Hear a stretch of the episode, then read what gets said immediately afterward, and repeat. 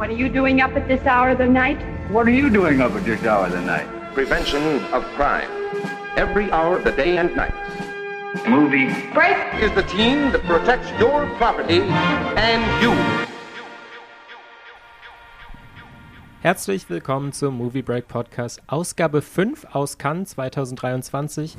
Ich bin hier wieder in trauter Runde mit Lida Hallo. und Jakob. Hallo. Und wir sind heute an Tag 7?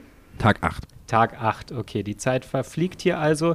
Man verliert ein bisschen den Überblick. Ich könnte jetzt nicht immer spontan sagen, welcher Tag heute so ist, aber die Filme sind im Laufe der Zeit, finde ich, noch besser geworden bisher. Das ist so mein Eindruck. Es fing so ein bisschen schleppend für mich an. Wie ist so, wenn ihr so die, ja, wenn ihr so den Lauf des Festivals im Ganzen betrachtet, wie war so für euch die Dynamik? Lieder, wie war das bei dir? Ich würde dem zustimmen. Auch für mich hat sich das Niveau durchaus gehoben, was auch ein bisschen so daran lag, dass ich am Anfang, als es hier noch wesentlich voller war mit Journalisten, nicht immer die Tickets gekriegt habe für die wichtigen Filme die, die ich für wichtig halte, die ich gerne wollte und dann so ein bisschen auf kleinere Produktionen der Nebensektionen abgeschoben war, die dann manchmal ganz nett sind oder ganz okay, aber eben auch nicht beeindruckend. Ein paar sehr gute waren jetzt aber auch noch dabei und auch ein paar durchaus überzeugende Wettbewerbsfilme oder auch solche Sachen, wo ich sage, das hat mir überhaupt nicht gefallen, die aber eine gewisse, wenn auch negative Stärke für mich hatten. Also man sagt, das ist zumindest ein bisschen was Kontroverses oder Dynamisches, das ist jetzt nicht sowas einfach nur mittelmäßig, naja. Und Jakob? Boah, das waren gerade ziemlich klare Gedanken. Ich finde, man erkennt so eine Art Struktur so langsam im Wettbewerb. Also ich habe so das Gefühl, alles läuft so langsam auf so einen Schlusspunkt hin. Äh, aber das ist alles, was mir gerade dazu einfällt. Ich, hab, man, ich finde nur, man merkt jetzt, dass so ein bisschen, ich will nicht sagen, die Luft ist raus, das klingt zu negativ, aber wir betreten jetzt so das letzte Drittel. Also es wird langsam leerer und die Sonne scheint auch wieder, denn die letzten Tage waren hier auf der Croisette ein bisschen von Regen geplagt. Und deswegen ist es sehr, sehr schön, dass es zumindest draußen nicht mehr dunkel ist, anders als im Kinosaal. Ja, die Wolken haben sich gelichtet hier in Cannes und es ist jetzt wieder so, wie man sich das äh, postkartenmäßig vorstellen würde hier. Und wir haben heute so drei Filme auf dem Plan, die alle im Wettbewerb laufen und bei denen wir denken, dass es sich lohnt, darüber zu reden und die vielleicht auch die ein oder anderen Leute interessieren. Ich hatte eigentlich so eine Frage an euch und zwar, was die alle gemeinsam haben.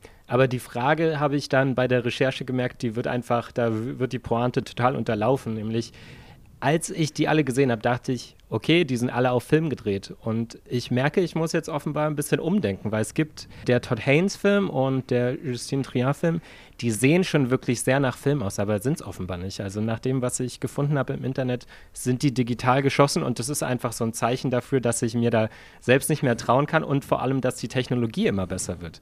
Aber das mal beiseite, lasst uns doch mit Todd Haynes anfangen, weil ich glaube, den haben wir bestimmt alle, ich spekuliere hier ein bisschen, aber ich glaube, den haben wir alle ins Herz geschlossen.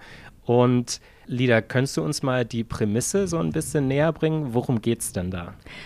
Der Film spielt in der Gegenwart und handelt von einer Schauspielerin, die für eine Rolle recherchiert, für einen neuen Fernsehfilm, den sie dreht und damit mit einer einstmals lokal berüchtigten Frau zusammenkommt, die eine Beziehung hatte mit einem damals minderjährigen Jungen, mit dem sie aber inzwischen seit ungefähr 15, fast 20 Jahren verheiratet ist, auch mehrere Kinder hatte, aber eben diesen Jungen damals als Minderjährigen offenbar verführt hat, äh, als Siebtklässler. Also es handelt sich ja wirklich um einen sehr extremen Fall von Pädophilie und nicht einfach nur vielleicht ein 17-Jähriger mit einer 25-Jährigen, sondern schon eine Frau Mitte 30 mit einem kleinen Jungen. Und das, dieser Fall ging damals durch die Medien, sie kam ins Gefängnis, ein Riesenskandal und wurde auch schon im Fernsehen verfilmt. Jetzt soll es ein Remake also geben, für das die Schauspielerin recherchiert und damit direkt mit dieser von Julian Moore, der Lieblingsschauspielerin, darf man glaube ich sagen, von Todd Haynes, zusammenkommt und in ihrem Haus auch manchmal sie besucht und immer weiter in ihr Leben eintritt. Ja, genau. Und zu dem Film kamen heute noch neue News rein. Der wurde von Netflix für Nordamerika gekauft. 11 Millionen Dollar äh, hat sich Netflix das kosten lassen.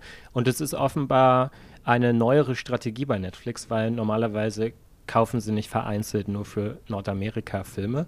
Also da haben auf jeden Fall, nach dem, was man so lesen konnte, da hat die Industrie so ein bisschen aufgeatmet, als es so einen relativ großen Coup hier, als so ein relativ großer Coup hier verkündet werden konnte. Mm, ja, und Natalie Portman spielt jetzt also Julian Moore und Jakob, wie wie hat sich das so dargestellt für dich? Ja, also es war eine wundervolle Return to Form für Todd Haynes. Ich lasse mich nicht lügen, ich glaube, es ist die vierte Zusammenarbeit Die von fünfte, ihm. Die fünfte ist es sogar mit ihm und Julian Moore. Und jetzt seit Wonderstruck war ja der letzte. Und äh, jetzt nach Wonderstruck, der ja mehr so ein Kinderfilm war, habe ich das Gefühl gehabt, hat Todd Haynes mal wieder einen seiner klassischen Filme gedreht, so dem vom Horror des Suburbia und von Intrigen untereinander.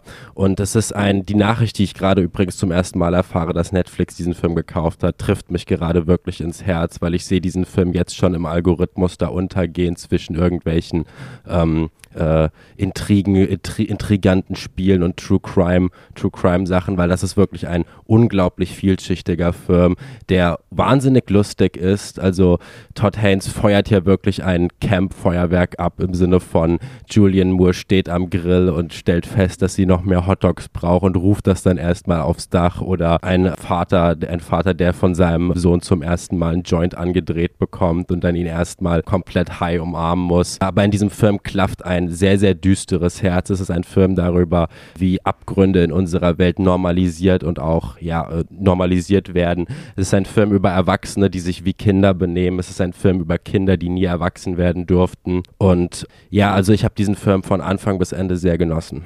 Ja, das ging mir total ähnlich. Also ich glaube, es gab wenige Screenings, in denen so viel gelacht wurde wie in diesem Film. Wahrscheinlich noch vom Kaurismäki dahingehend getoppt, aber da habe ich ihn auch wirklich im Lumière gesehen, wo die Stimmung ja sowieso immer noch ein bisschen angeheizter ist. Und was ich vorhin sagte, dass er so nach Film aussieht, der hat so eine ganz interessante Mischung aus irgendwie so einem körnigen Bild und gleichzeitig so eine Überbelichtung, so wie man es vielleicht aus so einem David Lynch-Film kennt. Und, und das äh, passt natürlich auch hier so ein bisschen in das Milieu herein, weil das so eine Art äh, Vorstadt ist. Oh, übrigens, wir sind hier in einem Kino. Also nur mal für euch, um zu hören, wie so unsere Umstände sind, wenn wir hier aufnehmen. Und hier hat gerade einfach ein Film angefangen. Okay, wir müssen Okay. hier Pause machen. Es tut mir leid. Wir müssen hier raus, ja. Hallo, hallo, wir sind zurück. Wir hatten eben eine kleine Unterbrechung, weil wir nehmen normalerweise immer in so einem leeren Kino auf, das es hier gibt, weil hier können ja nicht immer nur Filme gezeigt werden. Aber da fing auf einmal ein Film an im Hintergrund, beziehungsweise Filmmaterial. Das heißt, wir mussten uns jetzt einen neuen Platz suchen und sind jetzt auf der Presseterrasse.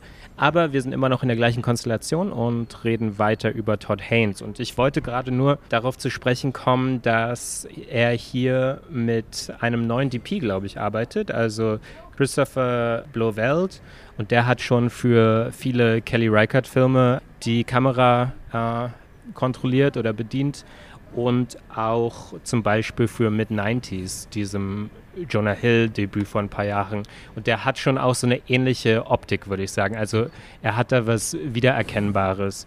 Und was Jakob gerade gesagt hat, also da steckte sehr viel drin und besonders man kommt bei diesem Film nicht darum umhin, von Camp zu sprechen, also was Jakob ja auch schon gemacht hat. Also der ist schon sehr campy. Es gibt immer wie, wieder so eine kleine Nerven, Nervenausbrüche äh, von äh, Julian Moore. Also sie ist immer wieder wegen der kleinsten Sachen, ist sie am Rande des Wahnsinns. Und das ist einfach unfassbar amüsant, sich das anzusehen. Ja, ich finde auch gerade, es ist ein Film, der auf sehr, sehr lustige und amüsante Weise, wie ich vorhin auch gemeint habe, ähm, ein Film, der einen äh, sehr, sehr dunklen Kern auch umsch umschifft. Es ist ein Film, der auch in der Reihe von, allen, von anderen sehr guten Filmen, die ich jetzt hier im Wettbewerb gesehen habe, so ein bisschen von der Verfall des e der Ethik von Menschen handelt. Also in der Reihe sehe ich zum Beispiel jetzt auch About Dry Grasses oder The Zone of Interest, also die, ähm, den Verfall von, oder der moralische Verfall von, in Anführungszeichen, gewöhnlichen Menschen.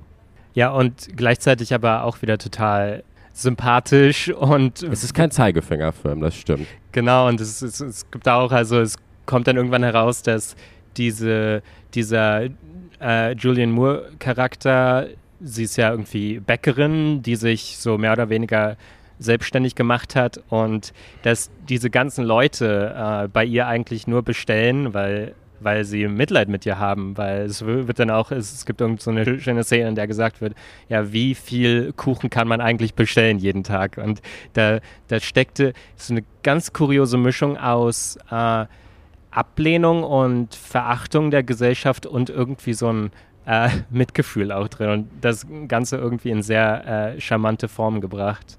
Ja, der ganze Stil erinnerte mich auch sehr an die Melodramen der 60er Jahre. So Douglas Sirk vor allem kommt hier in den Sinn, der auch mal diesen tollen oder sehr interessanten Film zumindest gemacht hat, Imitation of Life. Ah, ja. mir einfach immer wieder auch im Kopf war, weil es darum ja auch geht, um den Versuch, sich in eine Persönlichkeit einzufühlen, aber letztlich auch die Unmöglichkeit, wirklich zu wissen, was der andere eigentlich für einen Charakter hat und was damals jetzt genau vorgefallen ist. Denn der Film spielt immer wieder damit, wie verschiedene Versionen der Vergangenheit vorgeschlagen oder als wahr erzählt werden von unterschiedlichen Charakteren und wie auch bestimmte Schuldfragen oder Traumata immer neu verhandelt werden und man nie wirklich weiß, was ist jetzt Lüge, was ist Wahrheit oder was ist vielleicht jemand, etwas, das sich jemand eingeredet hat, dass jemand vielleicht glaubt, etwas sei Wahrheit, aber das einfach nur Selbstbetrug ist oder psychologische Täuschung. Ja, also es gibt ja auch an einer Stelle, sagt Natalie Portman ja auch diesen sehr schönen Satz, uh, I didn't know, da ist sie ja gerade in dieser ähm, Schauspiel, in diesem Schauspielunterricht und sie sagt, I don't know if I'm pretending or if I'm pretending that I'm not.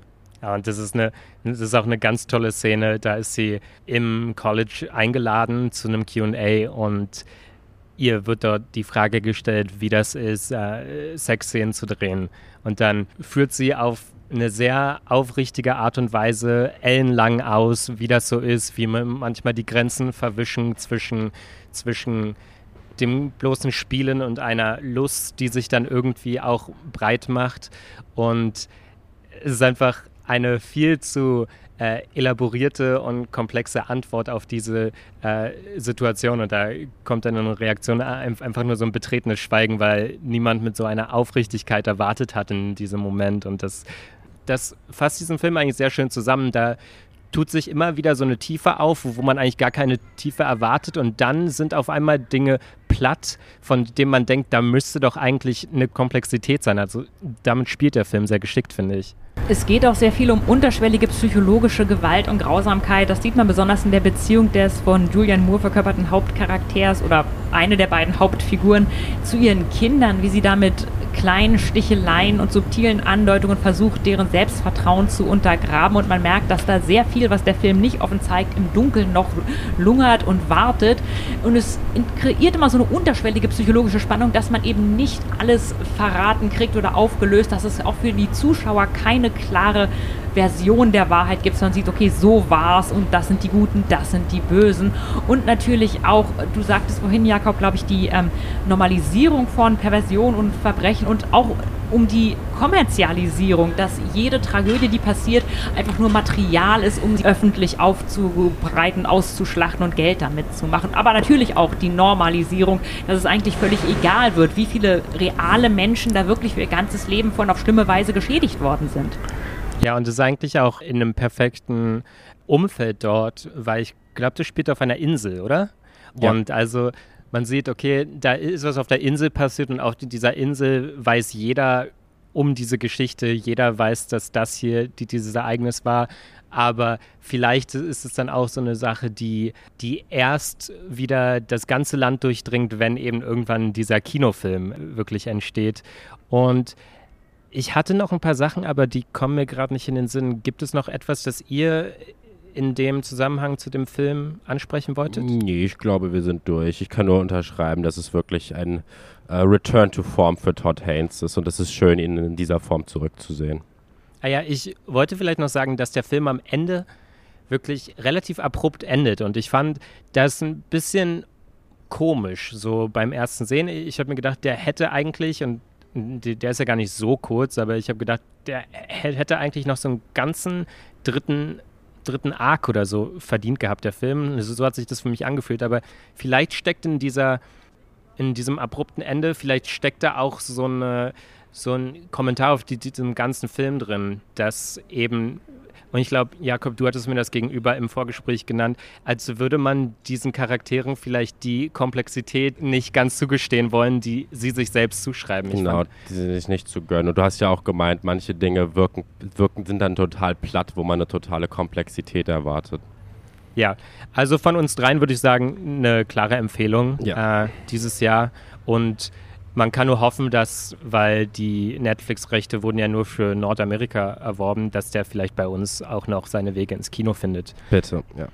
Dann bleiben wir auch vielleicht bei dem bei der Komödie ein bisschen. Und eines meiner absoluten Highlights dieses Jahres ist auch der neue Aki Kaurismäki kommt für mich nicht überraschend, weil ich bin wirklich ein großer Kaurismäki-Fan und dieser hat mich jetzt auch nicht enttäuscht. Ich hoffe, es gibt bei euch auf der Aufnahme keine großen Geräusche im Hintergrund. Ich hoffe, unsere Mikrofone sind gut genug, um das ein bisschen wegzuhalten. Aber hier, wir sind hier in der Nähe vom Hafen und ich glaube, immer wenn so ein Schiff erstmal ins Fahren kommt, dann wird das hier sehr, sehr laut. Aber wie auch immer, Aki Kaurismäki, Fallen Leaves, der neue Film, äh, sein letzter war ja die andere Seite der Hoffnung. Der lief bei der Berlinale 2018, glaube ich. 2000, nee, ein bisschen früher, glaube ich. Vielleicht 2017. 2017, ja. Ja, 2017. Und den fand ich ja ganz herausragend damals. Der ging auch relativ stark ins Politische. Also das war ja Teil seiner Filme zur ähm, sogenannten Flücht, äh, Flüchtlingskrise und das war eine sehr direkte Reaktion darauf. Der neue ist jetzt ein bisschen zurückhaltender, aber es findet sich da auch die Politik wieder drin, und zwar in Form des Kriegs in der Ukraine. Und gib mir doch mal eine erste Einschätzung. Wie war das? Hast, äh, Ah, Lieder, du hast ihn nicht gesehen? Nicht gesehen, genau. Also darum lasse ich euch ein bisschen das Wort. Ich kannte halt eben nur die vorigen Filme von Agi Karusmeki und hier habe ich zumindest bis jetzt noch kein Ticket bekommen gehabt. Ich habe diesen Film heute gesehen. Zwei Sachen haben mich überrascht an diesem Film.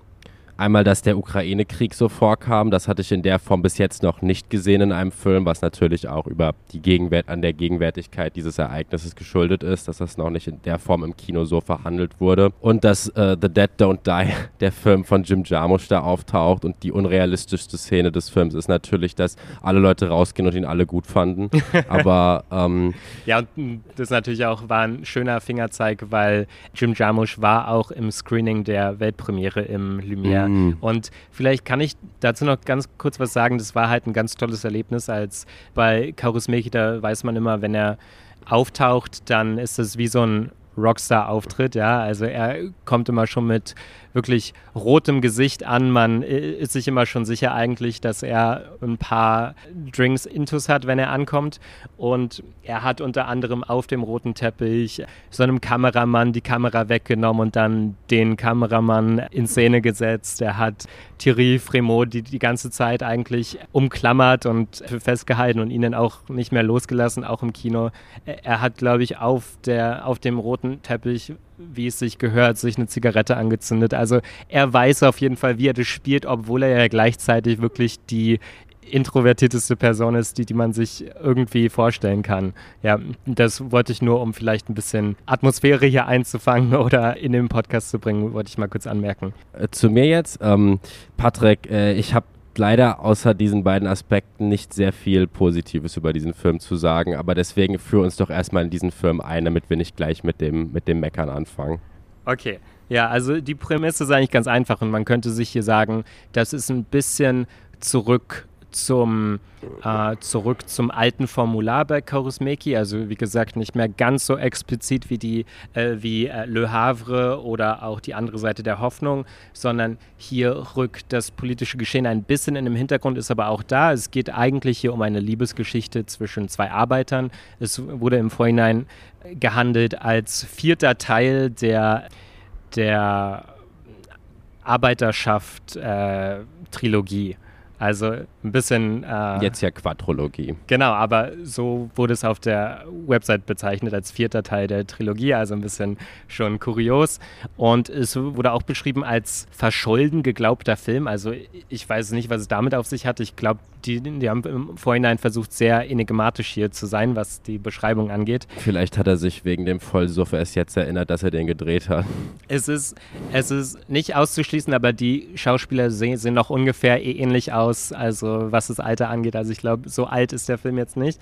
Und kann er ja auch gar nicht sein wegen des Ukraine-Konflikts. Aber jedenfalls mehr passiert im Grunde gar nicht. Ja? Wir haben diese zwei ArbeiterInnen, die so langsam, wie man es bei Karusmeki kennt, zueinander finden. Natürlich immer wirklich sehr understated. Ja, es, es ist alles mit viel Witz, es ist mit viel Kargheit Die Szenen sind wirklich auf minimalste reduziert, sowohl im Dialog als auch, auf, als auch in der Ausstattung. Und wir sehen eigentlich diese Arbeiter auch in ihrer Prekarität. Also sie gehen von einem Arbeitsort zum anderen, gehen vollkommen unterschiedlichen äh, Berufen und Jobs nach. Und es ist alles eigentlich egal. Es gibt keine festen Verträge, es gibt nicht sowas wirklich wie eine Gewerkschaft oder so, sondern sie sind immer in so äh, ganz befristeten Verträgen unterwegs, in sehr prekären äh, Verhältnissen. Und ich weiß gar nicht, ob man dazu jetzt unfassbar viel sagen kann. Der Film hat wirklich das ganze Kino zum Grölen gebracht über die gesamte Laufzeit. Und äh, ja, was kann man da noch sagen? Es gab Referenzen zu Bresson und Godard, die, die wurden hier auch sehr, sehr gut aufgenommen natürlich.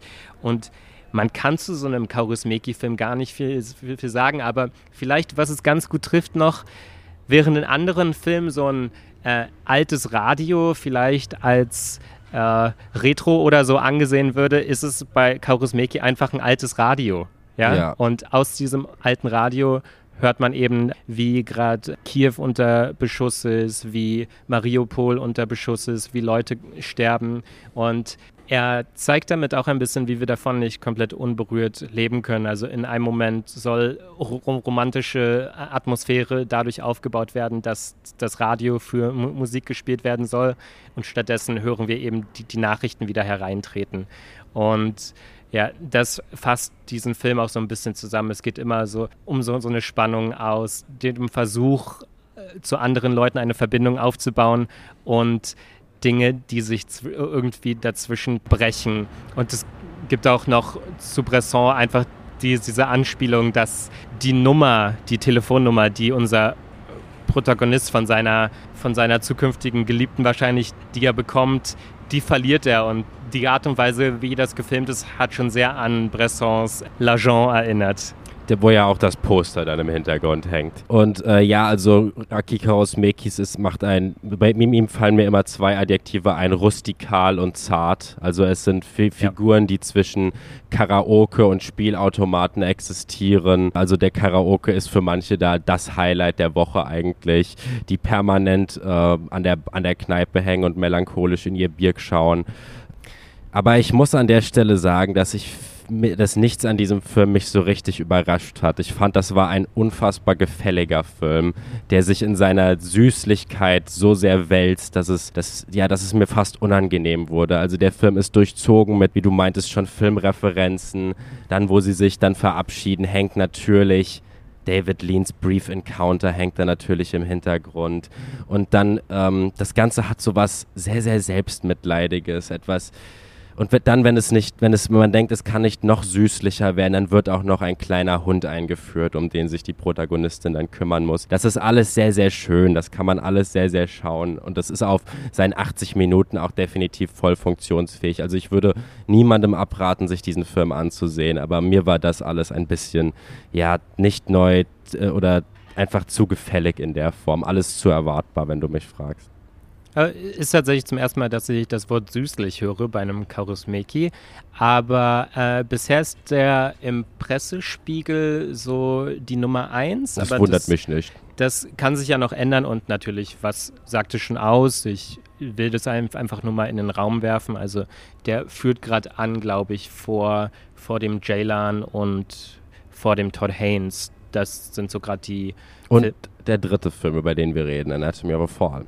Aber vielleicht, wenn ich noch eine kurze Sache zu dem Karusmeke sehen sagen möchte, ohne ihn, wie gesagt, gesehen zu haben, aber ein Wort, das mir einfällt, als du süßlich sagtest zu den anderen Filmen Karusmekis, mit denen ich auch mal so meine Probleme hatte, Paternalismus, ähm, nämlich dass der Film, auf, also dass die Filme von ihm in der Vergangenheit oft die Arbeiterklasse darstellen, aber eben sehr romantisiert. So ja. jemand, der nie Arbeiterklasse oder Unterschicht gewesen ist, diese Leute sieht. Man gibt eine gewisse Armut und Einschränkung zu, sieht aber auch immer diese Romantik, diesen Zusammenhalt, all diese Fantasien der Bourgeoisie über die Armut, die aber überhaupt nicht die wirkliche Härte des Lebens spiegeln und nur ganz selten in, wenigen Momenten vielleicht ein bisschen davon einfangen, wie das wirklich ist, arm zu sein und in dieser ständigen Tretmühle ohne Hoffnung zu leben, dass es einmal besser wird. Ja, ja dem, dem, würde ich zustimmen, zumindest in, in Bezug jetzt auf diesen Film. Ja, für mich sind es ja immer sehr starke Abstraktionen. Also ich hatte nie das Gefühl, dass ein Karusmeki jetzt wirklich versucht, uns den Alltag irgendwie spürbar zu machen. Vielleicht noch am ehesten in so einem Film wie The Match Factory Girl, also weil da wird wirklich, ich glaube, der Film setzt ein und wir sehen erstmal zehn Minuten oder so nur den, den Prozess in der Fabrik, also ohne irgendwelche Charaktere oder so. Deshalb für mich diente das immer eher so als eine Version dessen, eine künstlerisch aufgearbeitete Version. Und ich hatte auch den Film mit jemand anderem gesehen und der hat gesagt, warst du mal in Finnland? Also das Finnland von Kaurismäki, das existiert ja gar nicht. Also das existiert ja wirklich nur auf seiner Leinwand. Und ich meine, äh, damit habe ich ja überhaupt kein Problem, ja. Also ich finde ja die Stilisierung gerade gut und trotzdem gibt es da Bilder einfach, die ich bei niemand anderen im Kino sehe. Auch einfach nur wenn ich da an so Dinner-Szenen denke oder so. Ich kenne keinen anderen Filmemacher, der Dinner-Szenen in solch einer Kargheit zeigt und in so wirklich in diesen ganz prägnanten Bildern wie in diesem The Match Factory Girl, dass es einfach nur so eine, so eine klare Suppe gibt am Abend mit so einer, mit so einer großen, klobigen Stulle daneben und das ist dann so das Dinner und das sind einfach Bilder, die mir bei ihm so immer wieder im Kopf bleiben. Aber naja, also ihr seht, wir sind hier uns nicht einig, was den Film angeht und kommen zu einem Film und schauen, wie es da so aussieht. Und zwar, das ist der neue Film von Justine Trier, Anatomie d'une Chute oder Anatomy of a Fall. Und nach. Doppeldeutiger Titel. Genau, genau, weil Fall, ja.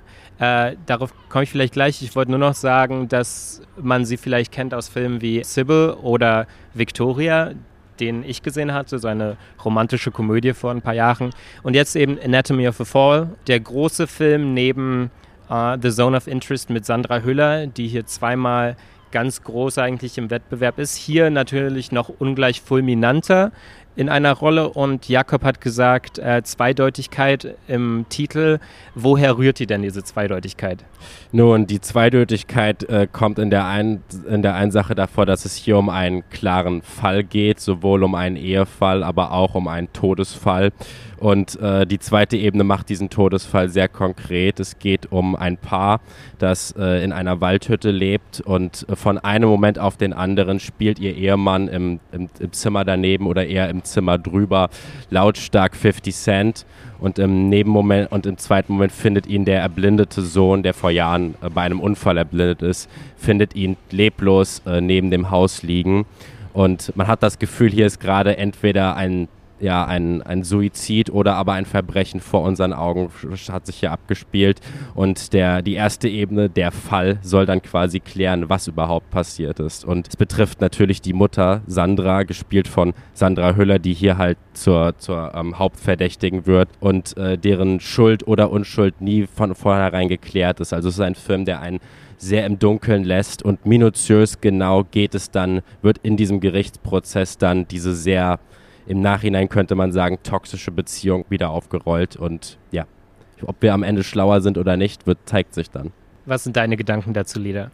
Mich erinnerte der Film auch an eine Mischung von zwei Filmen, nämlich einem zeitgenössischen Film, den ich sehr gerne mag und einem Kultfilm, könnte man sagen, den ich überhaupt nicht leiden kann. Und ähnlich ambivalent ist auch meine Meinung, meine Meinung zu diesem Film, an dem mir einige Sachen sehr gut und andere so gar nicht gefielen. Nämlich einmal Sand um Meer, ein ganz tolles Gerichtsdrama um eine Kindsmörderin von Alice Diop, der im letzten Jahr auf den Filmverspielen von Venedig lief.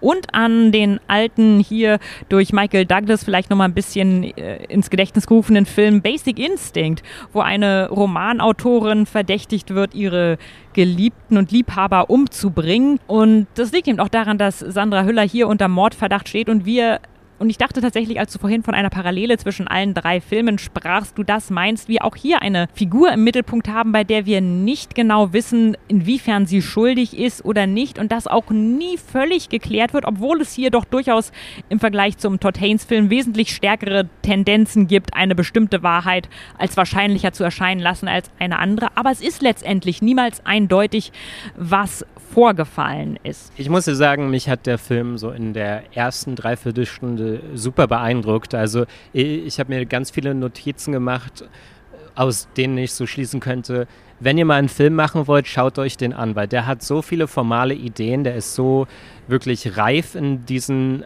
ja, in die, diesem ersten Drittel würde ich sagen, dass ich dachte, wow, was sehen wir denn hier? Se, sehen wir hier schon den Gewinner des Festivals? Ich muss sagen, der wird dann immer konventioneller und widmet sich immer mehr so dem Gerichtsdrama, was ich immer noch auf einem sehr hohen Niveau sehe, äh, besonders was so das Drehbuch angeht. Aber eben, der ist mir dann nicht mehr so fulminant wie in den äh, Eröffnungsminuten. Das fängt wirklich schon mit diesem ganz tollen Interview an mit äh, Sondra Hüller und der Journalistin, in dem sie einfach so wirklich laid back in ihrem Stuhl sitzt, während die Journalistin sich eigentlich nur darum bemüht, ihre Aufmerksamkeit zu bekommen. Und in diesen ersten Minuten, da wird eigentlich schon ganz viel gezeigt, was die dieser Film in der Lage ist zu leisten auf formaler Ebene. Also es gibt immer wieder so eine subjektive Kamera, die sich so ein bisschen an dem Motiv des Films auch orientiert, dass man nie genau weiß, woran man ist, dass es immer so eine Prekarität der Fakten und der Objektivität gibt. Äh, es gibt immer so einen ganz spezifischen Zoom, wenn vielleicht Charaktere sich in eine Ecke gedrängt fühlen oder wenn sie äh, gerade von etwas überrascht werden. Ganz kurz, gerade in den Gerichtsszenen fand ich das sehr, sehr interessant, weil es sich, weil es sich anfühlt, als ob hier so eine Fernsehästhetik von solchen Fernsehgerichtskrimis ähm, imitiert wird. Genau, und was ich auch damit meine, ist, schaut euch diesen Film an, wenn ihr selbst mal einen Film machen wollt. In diesen ersten Minuten wird halt auch Prozedere gezeigt. Und Prozedere, wenn man das wirklich gut auf die Leinwand bringt, dann ist es eigentlich immer ein Plus für den Film, weil man bestimmte Dinge sieht, die man sonst im Alltag vielleicht nicht sehen kann und weil die durchs Kino irgendwie noch stilisiert werden können. Also in diesen ersten Minuten wird dann irgendwie von der Polizei und von der Obduktion versucht herauszufinden, wie könnte sich dieser Fall, also dieser wortwörtliche Fall, der Fall des Mannes vom Fenster oder vom Balkon, wie könnte der sich zugetragen haben? Und wir sehen, wie zum Beispiel ein Dummy so vom, vom Fenster herausgeworfen wird, um zu sehen, wie die Blutspritzer sich verhalten würden, wie der Kopf aufbrechen würde, wie er vielleicht auf das Vorderdach gefallen sein könnte, bevor er im Schnee zu Fall kommt. Und da steckte wirklich viel drin, wo ich mich einfach darüber gefreut habe, das so auf der Leinwand präsentiert zu bekommen. Ja, wir sehen in dem Film auch eine Figur im Zentrum, die indirekt immer präsent zu sein scheint und die eine zutiefst manipulative Persönlichkeit hat, sodass wir, obwohl sie immer sehr gefasst auftritt, uns fragen, was sie eigentlich im Schilde führt. Und Sandra Hüller suggerierte auch eine gewisse Finsternis, die schon, fand ich, in ihrer anderen Rolle als sogenannte Königin von Auschwitz, als Hedwig Hörs, der Ehefrau vom Auschwitz-KZ-Leiter Rudolf Höss in Zone of Interest präsent war. Diese abgründige Düsternis, wo jemand sich oberflächlich gute Mutter, normale Frau, Ehefrau und so weiter. Und man merkt, dass eine ganz große Finsternis, ohne dass wir wissen, wie weit sie geht. Aber es wurde mir dann oft zu lang. Ich weiß, es gab da einige Szenen, wo gesagt wurde, oh, es wird hier ja immer so viel geredet und wir reden und reden und nichts passiert. Und ich mir dachte, ja, genau so fühle ich mich, weil es da sehr viele Gespräche waren, wo ich den Eindruck hatte, hier wird weder psychologisch noch kriminologisch oder dramaturgisch irgendetwas etabliert oder weiterentwickelt und die Handlung trat dann für mich so auf der Stelle. Ja, es ist wirklich ein Film, der wirklich sehr lange auf der Stelle tritt. Um die Performance von Sandra Hüller nochmal rauszuhäuben, ich hoffe, das wird nicht zu abstrakt, aber es hat mich an so eine invertierte Version von Kate Blanchett in Tar erinnert. In dem Sinne von Kate Blanchett ist ja in dem Film sehr, sehr zurückhaltend, während hier Sandra Hüller sehr, sehr expressiv spielt. Aber es sind beides Performances, wo man das Gefühl hat, man sieht hier jemand zu, wie jemand spielt, dass er spielt. Also wie jede Gestik und jede Mimik irgendwie einstudiert wirkt. Und ich finde, es war, ähm, Sandra Hüller ist, hat sich hier auf jeden Fall für eine der, zu einer der besten Performances des Festivals hochgespielt. Also kann man so sagen, würde Definitiv. Also äh, würde ich auch sagen, das ist eine ernste Anwärterin auf den Preis für die beste Schauspielerin hier. Und äh, was ihr eben auch schon angedeutet habt, äh, es kommt immer wieder vor, weil es dann im Laufe des Films auch darauf hinausläuft, dass sich die Sandra-Figur eben vor Gericht auch verantworten muss oder verteidigen muss. Und in diesem Gespräch, in der Zusammenarbeit mit dem Anwalt, kommt auch immer wieder die, dieses Motiv zum Vorschein, dass es auch darauf ankommt, äh, sich selbst zu sehen, wie man von anderen Personen gesehen wird. Und das schien mir auch so, eine, so ein Motiv zu sein des Films, das immer wieder herausgearbeitet wird. Ich muss nur sagen, mir war der Film dann auch am Ende einfach ein bisschen zu poliert, ja, zu geschliffen in den Dialogen, um wirklich diesen Realismus, der eigentlich immer wieder betont wird in dieser subjektiven Kamera und so, um den wirklich herauszuarbeiten. Da fallen wunderschöne Sätze, auch der Sohn vor allem, ja, ist sein zehn- oder elfjähriger Sohn oder so, aber er bringt da wirklich Sätze von größter äh, philosophischer Reflexion bisweilen und äh, da dachte ich mir, das passt hier nicht ganz rein.